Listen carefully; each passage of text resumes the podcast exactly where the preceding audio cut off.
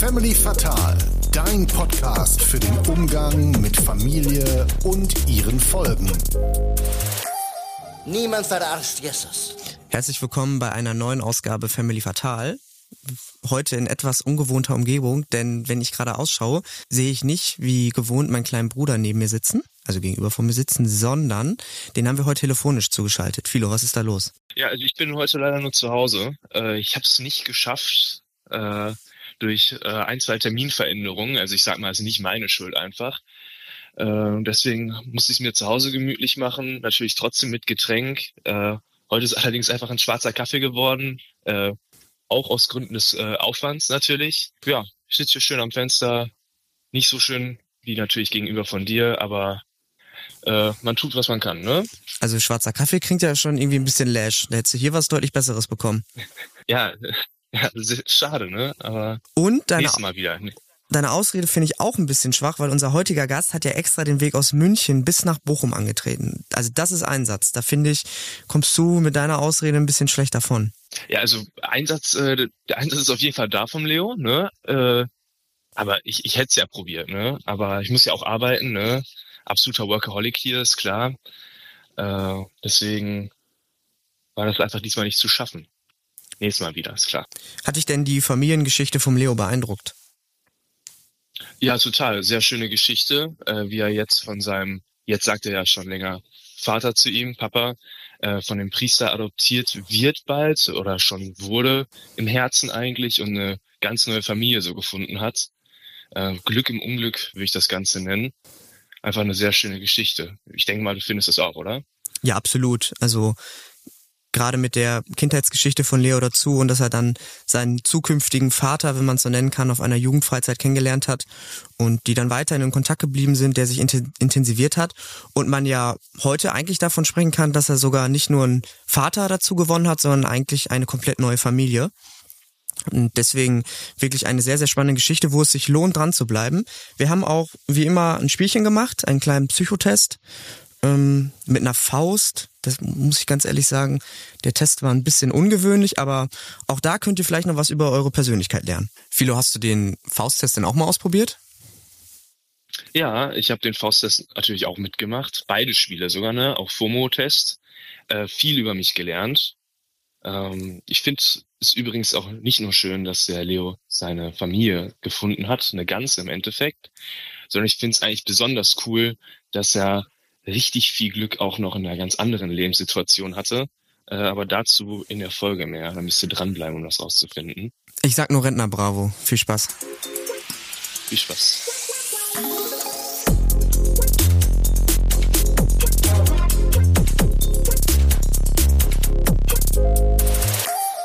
Niemand verarscht Jesus. So, herzlich willkommen bei Family Fatal. Wir sitzen hier wieder in den heiligen Sitzungsraum in Bochum. Und heute habe ich als Gast den Leo, der extra aus München angereist ist. Hallo Leo. Hi Hugo, danke, dass ich hier sein kann. Sehr cool, dass du da bist. Und das Coole ist, der Leo kommt aus München mit seinem Auto, ähm, das er in der Apothekenumschau gewonnen hat. Was ist das für ein Auto? Ähm, also gewonnen habe ich tatsächlich einen ziemlich fetten SUV. Ehrlich? Ja, ähm, 40.000 war er wert. Ach du Scheiße. Ähm, aber da ich in München wohne, war das mir ein bisschen zu groß und ich konnte es mir auch nicht leisten. Ähm, und dann habe ich den verkauft und habe mir jetzt einen kleinen Spacer geholt. Also einen Kleinwagen, perfekt für die Stadt und perfekt für Roadtrips. Wie kam es, dass du in der Rentner Bravo an einem Gewinnspiel teilgenommen hast? Ähm, also es war tatsächlich so, ich hatte mal wieder ein Wehwehchen und habe es dann einfach gegoogelt, so wie immer. Und dann bin ich auf die Webseite gekommen und dann stand an der Seite, dass sie ein Gewinnspiel haben. Und ich war so, ja, okay, gewinnst du eh nicht, aber musst du nur deine E-Mail-Adresse angeben. Und dann habe ich einen Monat später habe ich eine E-Mail bekommen und wollte sie schon in Spam schieben, aber dann habe ich gesehen, dass eine Festnetznummer dran steht und dann habe ich tatsächlich angerufen. Und ja, dann im April habe ich mein Auto bekommen dann. Echt genial. Also das muss ich mir merken, vielleicht auch für unsere ZuhörerInnen, ähm, kein Lotto spielen oder so, sondern einfach an der Apothekenumschau einfach mal eine Zeitschrift mitnehmen oder mal googeln, weil ich glaube, dass die Rentner vielleicht auch gar nicht so offen sind. Ne? Was wollen die mit einem Auto? Die wollen gucken, wie der Fußpilz weggeht. Ähm, ja, also mal bei der Apothekenumschau vorbeischauen. Ähm, du bist aber natürlich nicht hier, weil du ein Auto gewonnen hast, sondern du ähm, hast eine sehr coole Story, über die wir heute sprechen wollen. Und zwar ähm, möchtest du dich von deinem, kann man Ziehvater sagen? Ja, Du möchtest dich von deinem äh, Ziehvater adoptieren lassen und ähm, das fand ich persönlich sehr interessant und da würde ich dich gerne einfach mal fragen, wie das entstanden ist. Also wie hast du den kennengelernt? Ähm, ja. Ähm, also es war so, ich bin im Kinderheim aufgewachsen und ich war mit zwölf äh, das erste Mal in einem Zeltlager. Am Bodensee war das.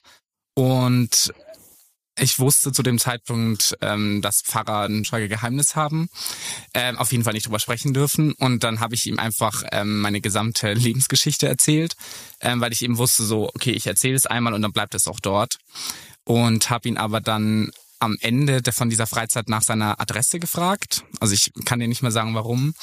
Ähm, und ja, und dann sind wir im Kontakt geblieben. Also am Anfang war es natürlich so, keine Ahnung, alle drei Monate oder so kam mal vorbei, dort angerufen und wie bist du ähm, ins Kinderheim gekommen? Also hattest du, bist du schon von Anfang in einer Pflegefamilie groß geworden oder erst in eine abgegeben worden?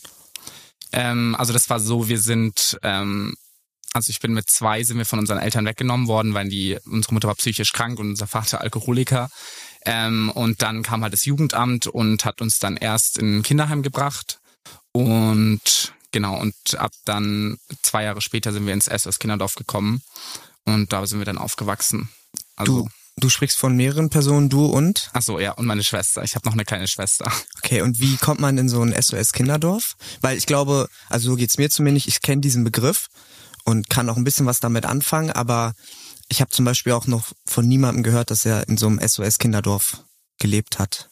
Ja, also wie man hinkommt, ich kann es dir nicht ganz genau sagen, aber so vom Konzept her ist es eben vorgesehen, wenn langfristig klar ist, dass du eben nicht bei deinen Eltern mehr leben kannst, weil das Jugendamt versucht am Anfang natürlich ähm, zu versuchen, dass du wieder zu deinen Eltern zurückkommst, aber wenn dann klar wird, dass deine Eltern sich nicht um dich kümmern, ähm, dann wird nach was Langfristigem gesucht. Und ähm, da ist halt erst das Kinderdorf ein Träger. Und Genau. Und die, das macht dann das Jugendamt, sucht dann eins raus, was passt oder auch nicht. Ähm, und genau. Und dann wächst man da ganz normal auf. Aber ist auf jeden Fall anders als ein Kinderheim. Also ist ein besonderes Konstrukt. Und du konntest mit deiner Schwester zusammenbleiben? Ähm, ja, also bis wir, bis ich 14 war und dann ist sie woanders hingekommen. Aber bis dahin, ja. Und inwiefern unterscheidet sich so ein Kinderdorf konzeptionell von einem Kinderheim? Also wie kann man sich das vorstellen? Genau, also das Besondere an einem SOS Kinderdorf ist eigentlich, ähm, dass es eben nicht ist wie in einem Kinderheim, wo ich auch davor gewohnt habe, wo du halt eine Gruppe hast ähm, und mit, keine Ahnung, 10, 12 Kindern zusammenwohnst und du hast halt immer Erzieher, die reinkommen und am Abend aber auch wieder gehen, sondern es ist so, dass es eigentlich einer Familienstruktur ähneln möchte. Und das ist dann so, du hast eine Kinderdorfmutter, die sozusagen deine Mutter ersetzen soll und bist dann mit vier bis sechs Kindern zusammen in einer Familie und du wohnst dann auch wirklich, deswegen heißt es auch Kinderdorf, das ist wirklich ein eigenes kleines Dorf, kann man sagen. Also bei, bei uns war es so, das waren irgendwie 21 Häuser und lag auch ein bisschen außerhalb von dem Ort, wo wir gewohnt haben. Und da hat dann wirklich jede Familie ihr eigenes Haus. Und Genau, und dann hast du die Kinderdorfmutter, die sozusagen deine Mutter ist und die auch wirklich eigentlich dauerhaft da ist, außer sie hat Urlaub. Also die übernachtet dann auch und wohnt ganz normal mit dir zusammen. Und dann hast du meistens noch eine, ähm, einen Erzieher oder eine Erzieherin, die halt tagsüber in die Familie kommen, aber abends auch wieder gehen. Hast du eine Mutter pro Haus oder eine Mutter pro Dorf? Äh, nein, das wäre ein bisschen viel Verantwortung. Also so, du hast pro ähm, Haus eine eigene Kinderdorfmutter sozusagen oder auch Kinderdorfvater. Also gab es jetzt nicht viel, aber ein oder zwei bei uns. Und musst du die auch Mutter nennen oder benennst du die dann einfach beim Vornamen? Ähm, also das kommt tatsächlich ganz drauf an. Also das kann man an sich eigentlich frei entscheiden. Also es gibt halt auch Babys, die schon als kleine Kinder hinkommen und dann eben auch niemand anderen kennen und für die ist es dann auch automatisch die Mutter und die nennen sie dann auch Mama. Und ähm, bei uns war es auch so. Also wir haben sie auch Mutter äh, Mama genannt. Ähm, ja, aber das ist, kommt echt drauf an. Also, okay, also hängt einfach ab von den Verhältnissen. Ja, und, und vom Alter auch halt. Konntest du denn in diesem Kinderdorf, also jetzt denke ich zum Beispiel, ne, ich 13, 14, hab gern Fußball gespielt. Ähm, wie war das mit Hobbys und Schule und so? War das dann auch alles in dem Dorf oder musstet ihr dafür dann nach draußen quasi? Und wie war das dann geregelt mit Fahrten und allem drum und dran?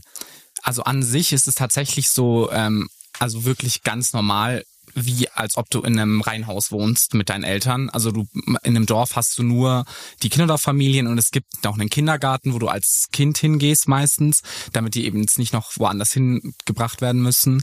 Und sonst ist eigentlich spielt sich alles ganz normal ab. Also ich war in ich war in einer Stadt in der Nähe in der Schule und bin in der Früh mit dem Bus hingefahren oder mit dem Zug dann später.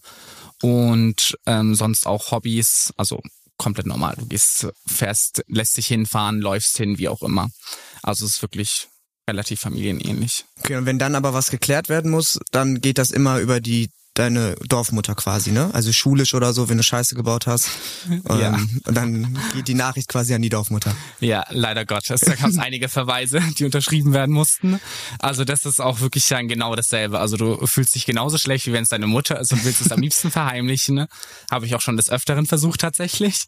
Aber hat nicht geklappt am Ende. Also So ein Beispiel? Ähm, ja, also jetzt kann ich sagen, ähm, tatsächlich ähm, hatte ich einen Verweis bekommen, weil ich habe im Kunstunterricht, also eigentlich vollkommen idiotisch, einen Vorhang zerschnitten. Das Einfach war meine so? rebellische Phase. Ja, ich war so neben dem Vorhang gesessen und habe halt so dran herumgeschnippelt. und dann kam das halt heraus. Und ähm, dann habe ich aber tatsächlich versucht, den erstmal zu verstecken und habe dann die Unterschrift gefälscht. Ähm, und das kam dann raus und da gab es dann ziemlich Ärger und ja. Also du hast einfach gesagt, boah, der Vorhang, ich bin nicht so gut drauf, da schneide ich einfach mal durch. Also ich kann es nicht mal sagen. Also es war, also es war echt meine rebellische Phase, bin ich auch sitzen geblieben in dem Schuljahr. Also da habe ich einfach nur Scheiße gebaut. Okay, krass. Aber sehr lustig, muss ich sagen. Also jetzt im Nachhinein ähm, eine coole Story. Ja. Fandst du denn die, also jetzt hast du ja in so einem Kinderdorf gelebt, findest du das denn konzeptionell eine, eine gute Sache? Also mit den Erfahrungen, die ich jetzt gemacht habe, weil ich bin ja, also wirklich bis ich 18 war, habe ich dort gewohnt, deswegen ich kenne mich gut aus, würde ich sagen. Die Idee ist toll und ich glaube auch, dass als das ins Leben gerufen wurde, das war irgendwann in den 50ern, 60ern ging es ja los, da war das auch perfekt, ähm, dass eben Kinder eine Familie bekommen, aber mittlerweile auch mit den Sachen, die ich erlebt habe, es war nicht alles positiv, ähm, glaube ich nicht, dass es ein Konzept ist, was noch zeitgemäß ist, weil für die Eltern oder für die Kinderdorfmütter, die da auch sind, ist es natürlich auch eine Dauerbelastung im Zweifel, weil wenn du da sechs, sieben Tage am Stück bist, ohne Pause zu haben und es halt dann nicht deine eigenen Kinder sind im Zweifel und die auch sehr problematisch sein können, also ich war auch nicht einfach, ähm, dann kann es halt echt eine krasse Belastung sein. Und wir hatten auch eine Kinderdorfmutter, die ist dann auch irgendwann gegangen, also Burnout und so weiter. Also ich sehe es nicht mehr so als zeitgemäß. Und das Wichtigste finde ich, dass es halt auch nicht so wirklich ähm, alles kontrolliert werden kann, was da drin passiert. Also du weißt halt letztendlich nicht, was abgeht. Und bei SOS ist es jetzt auch so, es gibt viel mehr Wohngruppen und so weiter. Und ähm, ja, also ich sehe es nicht so als das Ding für heute. Obwohl es natürlich auch echt schön sein kann. Also ich hatte auch ähm, dann wirklich Glück. Also meine letzte Kindermutter, bei der ich war, da war es wirklich wie eine Familie. Und das war auch, es hat mir so viel gegeben und ich habe mich wirklich aufgehoben gefühlt. Es war eine Person, wo du hingehst, wenn du irgendeine Probleme hattest, dann ist die mit mir in die Schule gegangen, hat den Rektor da fertig gemacht, weil er mich von der Schule werfen wollte. Und das war dann wirklich so, okay, du hast auch jemanden, auf den du dich verlässt und du fährst in Urlaub zusammen und es ist auch eine Person, die immer da ist. Deswegen, ich bin ein bisschen zwiegespalten. Es ist was super Tolles, aber es funktioniert halt, glaube ich, nicht mehr in den meisten Fällen. Ja, muss wahrscheinlich, also es ist ja oft so, dass es dann halt irgendwie individuell abhängig ist, ne? Also du kannst Glück haben und in eine echt gute Familie kommen und ein cooles Dorf haben und dann ist es vielleicht schön, aber genauso gut kannst du halt auch Pech haben, in eine schlechte Gruppe kommen und dann ähm, Familie. ja, schlechte, genau, in so eine Familie kommen und dann ähm, läuft es nicht so gut. Und dann hast du in so einem Kinderdorf deinen ähm, jetzigen Papa kennengelernt? Ja, genau. Also nicht im Dorf. Also es war dann meine erste, so, mein erster eigener Urlaub sozusagen mit zwölf. Und ähm, da bin ich halt auch das erste Mal alleine außerhalb vom SOS Kinderdorf gewesen. Also abgesehen von Urlaub in Italien oder so, aber halt ohne Familie und wirklich mal so ein Ding nur für mich alleine gemacht. Und ich habe ihn auf dieser Freizeit dann kennengelernt. Und du wusstest, da ist ein Pfarrer, der hat eine Art Schweigepflicht, also der darf nicht darüber sprechen, was ich dem erzähle. Und da hattest du dann Redebedarf und wolltest mit dem über deine Probleme sprechen. Ja, genau. Also einfach, also Probleme hatte ich damals noch nicht so viele als Kind, bist du dem auch nicht so ganz bewusst. Ähm, also es war wirklich einfach so, ich wollte, ich wusste, ich kann mit dem reden und kann dem einfach alles erzählen und ich sehe den nie wieder, den Typen, dachte ich. Hat dich das Mut gekostet? Also war das eine Überwindung? Das kann ich ehrlich gesagt gar nicht mehr sagen. Also das ist schon so ewig her. Ich glaube es aber nicht, weil ich eben immer das im Hinterkopf hatte, dass ich dort bin und alles, was dort passiert, bleibt dort auch, weil eben niemand mit mir zusammen dort war. Okay, also hattest du wahrscheinlich einfach Redebedarf und wusstest, mit der Person kann ich einmal drüber reden. Und dann meintest du, ihr habt am Ende dieses Camps Nummern ausgetauscht. Ja, genau so. Also, ja. Klingt jetzt falsch, aber so war es hatte eigentlich. ich noch keins, aber ähm, genau, also es, genau, dann ähm, hat ich weiß nicht mehr ganz genau, wie es war, aber auf jeden Fall irgendwie Adressen ausgetauscht. Und es war dann mal an, am Anfang so, dass er wirklich so, keine Ahnung, zwei, dreimal im Jahr gekommen ist oder so. Und Ins, also ins Kinderdorf? genau, Oder? ja. Ja. er ist uns dann besuchen gekommen. Und also aus rechtlichen Gründen darfst du auch, also als Kinderdorfkind darfst du jetzt nicht zu anderen Leuten, die eben keine Pädagogen oder Ja. so sind. Deswegen ging es eben nur in der Konstellation. Ähm, und genau, und am Anfang, also als ich wirklich ja noch ein Kind war, eigentlich mit zwölf, ist er halt wirklich ein paar Mal im Jahr gekommen. Und dann ist es über die Zeit, ähm, ist eigentlich für uns alle wie so ein Onkel geworden, weil als wir dann auch älter wurden, dann sind wir auch in eine andere Kinderdorffamilie gekommen und die haben sich auch super verstanden, also unsere Kinderdorfmutter und mein Papa jetzt. Ähm, und dann wurde das, hat sich das ziemlich intensiviert. Ist das ähm, normal, dass so ein Pfarrer ab und zu in Kinderdörfer kommt? Ähm, nein, würde ich nicht sagen. Also die sind ja auch, also es ist ja auch keine kirchliche Einrichtung oder so. Das kommt auch wirklich auf die Familie drauf an. Also unsere Kinderdorfmutter war sehr religiös und deswegen sind wir auch jeden Sonntag in die Kirche gegangen. Und aber ansonsten, also es kommt kein Pfarrer regelmäßig ins Kinderdorf oder so. Also kam der dann quasi nur für dich oder kam der auch für die anderen Kids? Also am Anfang tatsächlich ähm, war uns für uns alle, würde ich sagen, wie so ein Onkel. Also kam uns alle besuchen auch. Ja. Und ja, Okay, und dann hat sich der Kontakt immer weiter intensiviert. Ja, also es war, es war dann so, bis ich eben 18 war oder 17 war ich tatsächlich, kam er eben immer uns alle besuchen und war immer in unserem Haus und hat unsere Familie besucht. Und dann bin ich aber mit 17, weil es, wenn es dann auf 18 werden zugeht, dann sollst du so ein bisschen dich verselbstständigen. Und dann bin ich in ein Apartment gekommen, was auch im Kinderdorf war. Und das war dann sozusagen meine eigene, erste eigene Wohnung. Und ab dem Zeitpunkt habe ich ja dann auch alleine gewohnt. Und dann kam halt auf einmal, das war davor aber nie ein Thema, wie gesagt, ähm, kam halt mir in den Sinn oder allgemein dieses Ding auf, wen kommt er eigentlich jetzt besuchen? Und, und dann ging es halt auch wirklich darum, okay, er kommt mich besuchen. Er ist dann zu mir gefahren in mein Apartment, um mich zu besuchen. Und wir sind dann mal zusammen noch rüber ähm, ins Haus gegangen oder so, aber es war halt dann, dann war ich der Fokus. Oder wir, wir zwei. Und hast du da dann auch gemerkt, dass das für dich, also als du dann ausgezogen bist und dann dich gefragt hast, hey, besucht er jetzt, würde er mich auch alleine besuchen oder äh, hat er uns immer besucht in der Gruppe, ähm, dann auch gemerkt, dass das vielleicht mehr als nur eine Bezugsperson für dich ist?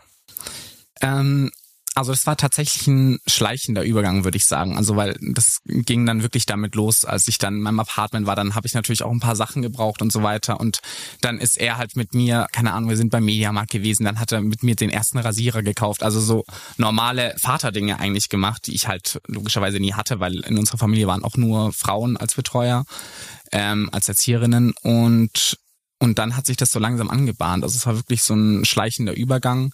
Ich habe ihn auch zu dem Zeitpunkt noch gar nicht Papa genannt, also da war immer noch Uli.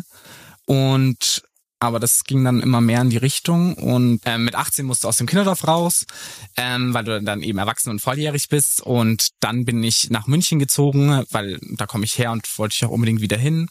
Und bin dann dort in die sogenannte erweiterte Jugendhilfe gekommen, wo du dann nur noch eine Betreuerin hast, die eher so wie, der, keine Ahnung, eine Freundin ist oder so, die dich einmal pro Woche oder so besucht und schaut, ob alles in Ordnung ist, aber du dann halt wirklich ansonsten komplett alleine wohnst und auch ganz normal in der Wohnung in der Stadt, also wirklich wie der Autonormalverbraucher. Und hat sich dann die Entfernung zu dir und deinem Papa, wie hat sich die verändert? Also war das dann weiter weg, war das näher dran? Ähm, also es war tatsächlich nicht so weit weg, das Kinderdorf von München. Deswegen die Distanz war relativ ähnlich, würde ich sagen. Ähm, weil er wohnt ja in Tübingen und oder zu dem Zeitpunkt hat er noch in Bad Mergentheim gewohnt.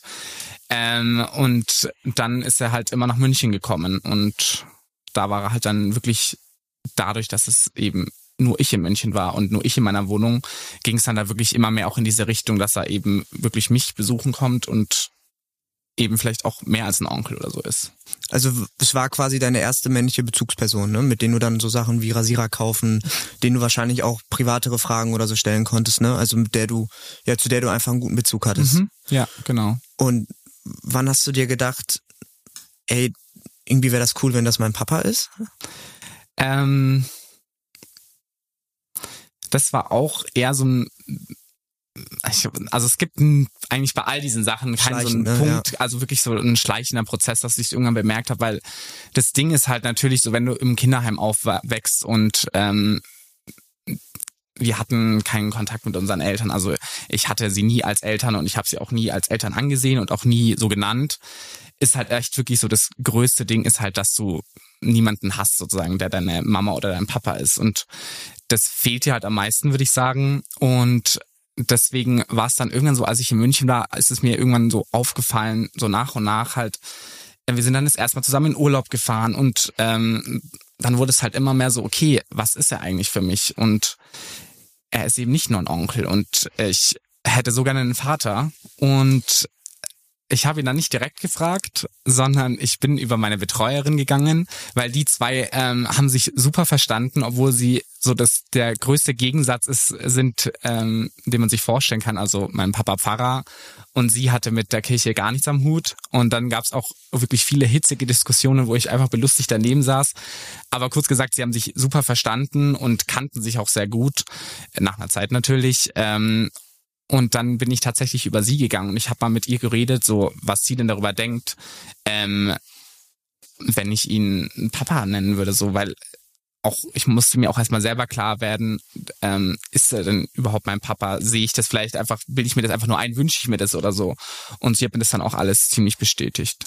Hast du das vorher schon mal versucht, bei deinem Vater so durchsickern zu lassen, wie er das finden würde? Oder hast du dann einfach irgendwann ähm, dir deinen Mut zusammengefasst und dann einfach gefragt? Also schon mal so angetestet, verstehst du, was ich meine? Ja, also das habe ich tatsächlich gar nicht gemacht, weil es ist natürlich so, ich, ich kenne ihn, also mittlerweile mehr als mein das, die Hälfte meines Lebens und nach, wann war das? Das war, war ich 18, 19, also es waren wirklich lange Jahre schon, war er halt für mich Uli und es ist dann ganz komisch, auf einmal irgendwie Papa zu sagen oder so. Deswegen, ich habe das nie so angetestet oder so. Ich habe wirklich mit meiner Betreuerin geredet und gefragt, was sie davon hält. Und da meinte sie so, ja, ich kann auch einfach mal mit ihm quatschen und weil sie war sehr gut darin. ähm, und genau, und dann hat habe ich eben über sie erfahren, so dass er nichts dagegen hat. Also er sagt immer, ich soll machen, was mir gut tut. Und das auch in dem Fall, weil er wollte mich nie zu irgendwas drängen oder so. Und hat dann wirklich so nach dem Motto, ich muss selber entscheiden, was für mich gut ist. Er ist, er ist so für alles offen sozusagen. Sehr cool. Ähm, hatte die Kirche ein Problem damit? Die Ähm, katholische? Also nicht, dass ich wüsste eigentlich. Also ich habe nichts Großes mitbekommen. Also es passt.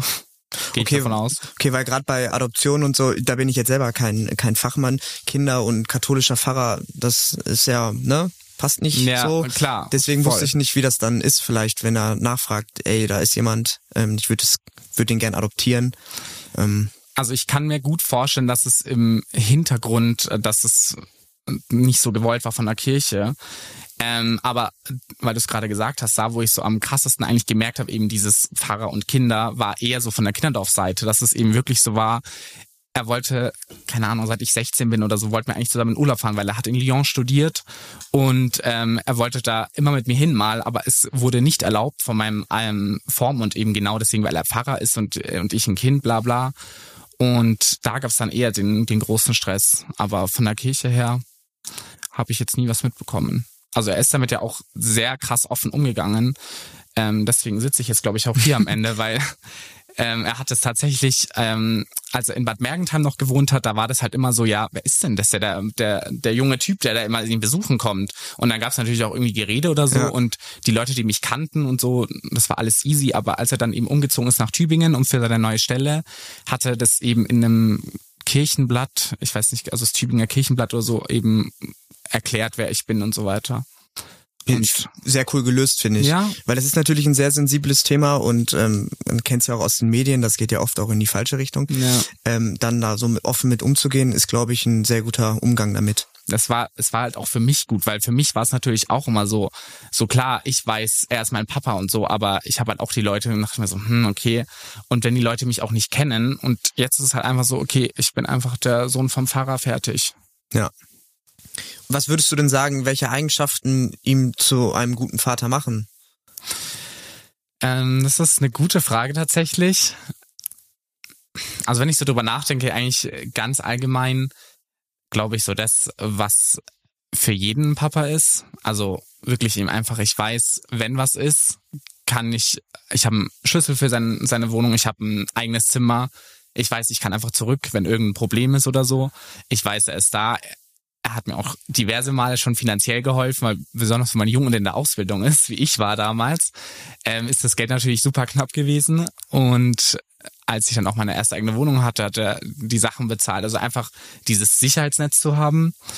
Ähm, und was es, glaube ich, ein bisschen besonders macht, einfach, dass es für mich eben nochmal eine ganz andere Bedeutung hat, ähm, dass er eben ein Vater ist, weil es wirklich für mich was war, was ich nie hatte und wo ich auch wusste, das werde ich niemals haben, weil ich durfte nicht adoptiert werden, weil meine Eltern haben zu dem Zeitpunkt noch gelebt. Und deswegen war halt klar, ich werde niemals einen Vater haben. Und auf einmal hatte ich halt da diesen Vater. Und das macht es eigentlich so wirklich besonders auch für mich, dass es eben ein Geschenk ist und dass er eben auf einmal da war. Ich finde, weil damit hätte ich jetzt zum Beispiel nicht gerechnet, dass er dich auch so viel finanziell unterstützt hat, weil du zu dem Zeitpunkt, also du bist ja auch jetzt noch nicht adoptiert, das kommt ja noch, ähm, dass er dir sogar da dann unter die Arme und so gegriffen hat, das ist wirklich typisch mhm. Papa. Also nicht nur eine emotionale Nähe und er hat dir auch die ersten Sachen und so teilweise gezeigt, sondern auch diesen finanziellen Aspekt, dass du immer jemanden im Hintergrund hast, ja. der dich quasi absicherst. Das finde ich ähm, sehr, sehr cool. Ja, und das ist also das ist auch wirklich so das größte Problem, was du hast, sag ich mal, wenn du aus der Jugendhilfe kommst und eben niemanden mehr hast ansonsten, weil du hast keinen Cent Geld mit meinem Ausbildungsgehalt, das waren 800 Euro im Monat, davon kommst du nicht weit nee. in München. Und das war halt auch wirklich so das Ding. Und er hat das auch wirklich, er hat mir nie ein schlechtes Gefühl gegeben. Es war wirklich auch von Anfang an so, er ist jetzt mein Papa, ab dem Moment, wo ich ihn Papa genannt habe, aber davor eigentlich ihm auch schon. Und seine Familie war halt dann auch meine Familie und es war wirklich so mit allen schönen Sachen, aber auch negativen Sachen für ihn oder auch für mich. Weil er hatte natürlich auch mal seine Meinung gesagt oder nein, Leo, das finde ich jetzt nicht so gut. Ähm, ja, aber er hat halt dafür auch mal für mich Sachen bezahlt, wenn ich pleite war. Ja, einfach, dass da so was Natürliches entstanden mhm. ist, ne? Weil man kann natürlich auch sagen, hey, ähm, von der Person dann das Geld zu nehmen, das fühlt sich vielleicht irgendwie falsch an, aber wenn das alles überhaupt kein Problem ist und sich das irgendwie richtig anfühlt, dann merkt man richtig, da, dass da was zusammengewachsen ist. Ja. Und du hast hier mit München natürlich auch nicht die billigste Stadt ausgesucht, nee, ne? Da ist so eine finanzielle Unterstützung eigentlich auch ganz gut. Ähm, hattest du denn mal Angst, dass ähm, dein Vater die Adoption oder auch das, du würdest ihn gern Papa nennen, ablehnt? Weil das wäre ja ein großer Bruch gewesen, sag ich mal, ne, für dich emotional. Ja, also ehrlich gesagt habe ich noch nie so drüber nachgedacht, weil also es ist jetzt auch wirklich schon lange her schon wieder und er ist einfach so normal mein Papa, dass ich es mir gar nicht vorstellen kann. So, warum sollte er es ablehnen? Er ist mein Papa. Er ja. hat gar keine Wahl ich bleib ihm für immer bestehen, ob er will oder nicht, und er bleibt mir bestehen. Also das kam für mich nie so auf. Aber ich glaube, zu dem Zeitpunkt, wenn ich, äh, wenn er Nein gesagt hätte, wäre ich damit klargekommen. Aber es wäre natürlich komisch gewesen für mich und ich weiß es nicht, wo es dann hingegangen wäre, weil so, er war für mich mein Papa und wenn er das nicht ist, dann keine Ahnung. Nein, finde ich sehr cool. Ich finde, das ist, die Frage habe ich mich als Außenstehender ja. natürlich gestellt. Ja, aber klar. auch da, das hat bei euch wieder so einen natürlichen Prozess genommen, dass diese ganzen ja. Dinge, wo du dich vielleicht als Außenstehender fragst, hä, das ist so irgendwie vielleicht mhm. komisch, mhm. ne, oder könnte komisch wirken. Da bist du sicherlich auch schon Leuten begegnet, die sowas gedacht haben. Ähm, kam für euch einfach nie in den Kopf, sondern das war alles ein natürlicher Prozess. Also ich sag mal so, der die ersten Male, weil ich habe ihn dann per SMS gefragt, ob ich ihn Papa nennen darf. Und die ersten Male waren sehr komisch für mich natürlich, so weil auf einmal so, ich habe ihn jahrelang Uli genannt und auf einmal schreibe ich Hallo Papa und ich war so, äh, also das war für mich eher ein Problem am Anfang, da aber, dass ich mich so ein bisschen nicht zwingen musste, aber es war einfach ungewohnt, das zu lesen. Aber das war wirklich eigentlich nur von mir innen aus. Und dann. Aber schnell dran gewöhnt? Sehr schnell tatsächlich. Und seitdem also er hat das auch schon so gesagt, jetzt nenne ich ihn nur noch Uli oder Ulrich, wenn ich ihn ärgern möchte. Hast du ihn auch ähm, so eingespeichert mit Vater, Papa? Ähm, ja, ja, ganz normal. Na, sehr cool. Ja. Also du hast das gerade schon so ein bisschen erwähnt. Also hatte ich quasi die ganze Familie von deinem Vater adoptiert, weil der wird ja auch eine Familie haben. Ja. Und die haben das dann ja scheinbar sehr gut aufgenommen. Ja, also das war tatsächlich, ähm, also er hat es mir erzählt, er hat dann einfach seine Eltern gefragt, ähm, wie das dann für sie wäre, wenn sie noch einen weiteren Enkel dazu Mhm. bekommen. Und die haben sich gefreut, also so wie er es mir erzählt hat zumindest. und das war dann auch wirklich ab dem Moment eigentlich, wo ich, wo er Papa war, also ganz offiziell, war äh, kamen dann auch Omi und Opi und haben gesagt, ich, ähm, wir sind Omi und Opi. Und ich habe eine Tante, ich habe zwei Onkel und ja, also die spreche ich nicht mit Tante und Onkel an, aber was, aus dem Alter bin ich glaube ich auch raus. Ähm, aber Omi und Opi sind Omi und Opi. Ich bekomme ganz normal wie jedes andere Enkelkind zu Weihnachten und Ostern Geld geschenkt. ähm, und ja, also da ist echt noch ein richtig großes Ding hinten rangekommen. Ich habe auch meine zwei, zwei Cousins von mir, mit denen ich liebe sie. Also es ist wirklich wie eine normale Familie. Wann, wann hast du die kennengelernt, die Familie? Ähm, das ist eine gute Frage. Ähm, Also bist du mit, mit 16, 17 oder so, ne, schon mal irgendwie kurz da gewesen oder? Ach so, nee, das, also das nicht, weil das eben wieder nicht erlaubt Ja, war. Es war alles ja. nur im Kinderdorf erlaubt. Das ging dann auch alles echt so mit 18 los. Also ich glaube, mich zu erinnern, dass Omi und Opi irgendwie goldene Hochzeit oder so hatten, kurz nachdem ich adopt oder nachdem er Papa war. Ähm, und da habe ich, glaube ich, alles wirklich dann auch kennengelernt. Aber echt schön, dass sie dich da so schnell und easy Ja. aufgenommen haben. Das ist auch echt, also das rechne ich ihnen auch hoch an, weil das ist nicht selbstverständlich. Also wirklich nicht. Also ich muss wirklich sagen, dass ich finde, das ist eine echt schöne und positive Geschichte. Ähm, Ich finde, das hat einen richtig schönen Weg genommen. Wenn du magst, können wir jetzt auch, das mache ich mit den anderen Gästen auch immer noch ein kleines Spielchen spielen. Ja, bin ich dabei. Also es ist immer so, dass ich selber nicht weiß, was wir machen. Und dadurch weiß der Gast meistens auch nicht, was wir machen. Und ich krieg hier immer eine Anleitung vom Florian gereicht. Hm, Danke dir, Florian. Ich lese mal vor. Lieber Leo, lieber Hugo, wer will nicht mehr über sich selbst erfahren und wir, die Hörer und Hörerinnen, wollen noch mehr über euch erfahren. Wir haben deswegen drei kleine Tests vorbereitet, die verraten, wie ihr wow. wirklich tickt. Test 1, Faust. Die Art, eine Faust zu ballen, verrät einiges über den Charakter. Also los, bald eine Faust, ohne nachzudenken.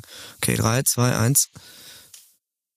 Ich habe den Daumen unter meinem Zeigefinger, du auch? Ja. Aber Okay. ich habe ihn so komplett reingeklemmt. Ja, ich nur halb. Ich hab, Ja. Okay, schau ich mal, was das denn jetzt heißen soll. Oh Gott. Ich hoffe nur positive Hier Charaktereigenschaften. sind äh, drei Fausttypen. Das ich irgendwie lustig. Fausttyp A. Alle Finger liegen über dem Daumen. Das hatten wir beide, ne? Mhm. Ja, gut, dann brauche ich ja eigentlich. Ich lese erstmal nur den vor. Du bist zwar expressiv, emotional und hast keine Angst vor Veränderung, aber es fällt dir schwer, Probleme in Beziehungen anzusprechen. Du bist der Typ, der niemanden verletzen möchte und hältst deshalb in vielen Situationen still, in denen eigentlich ein Einspruch angesagt wäre. Würdest du sagen, das passt zu dir? Ähm, also im Großen und Ganzen muss ich sagen, ziemlich, ja. Also, aber Probleme spreche ich eigentlich schon an. Ja, also ich weiß nicht. Da bin ich offen, ne?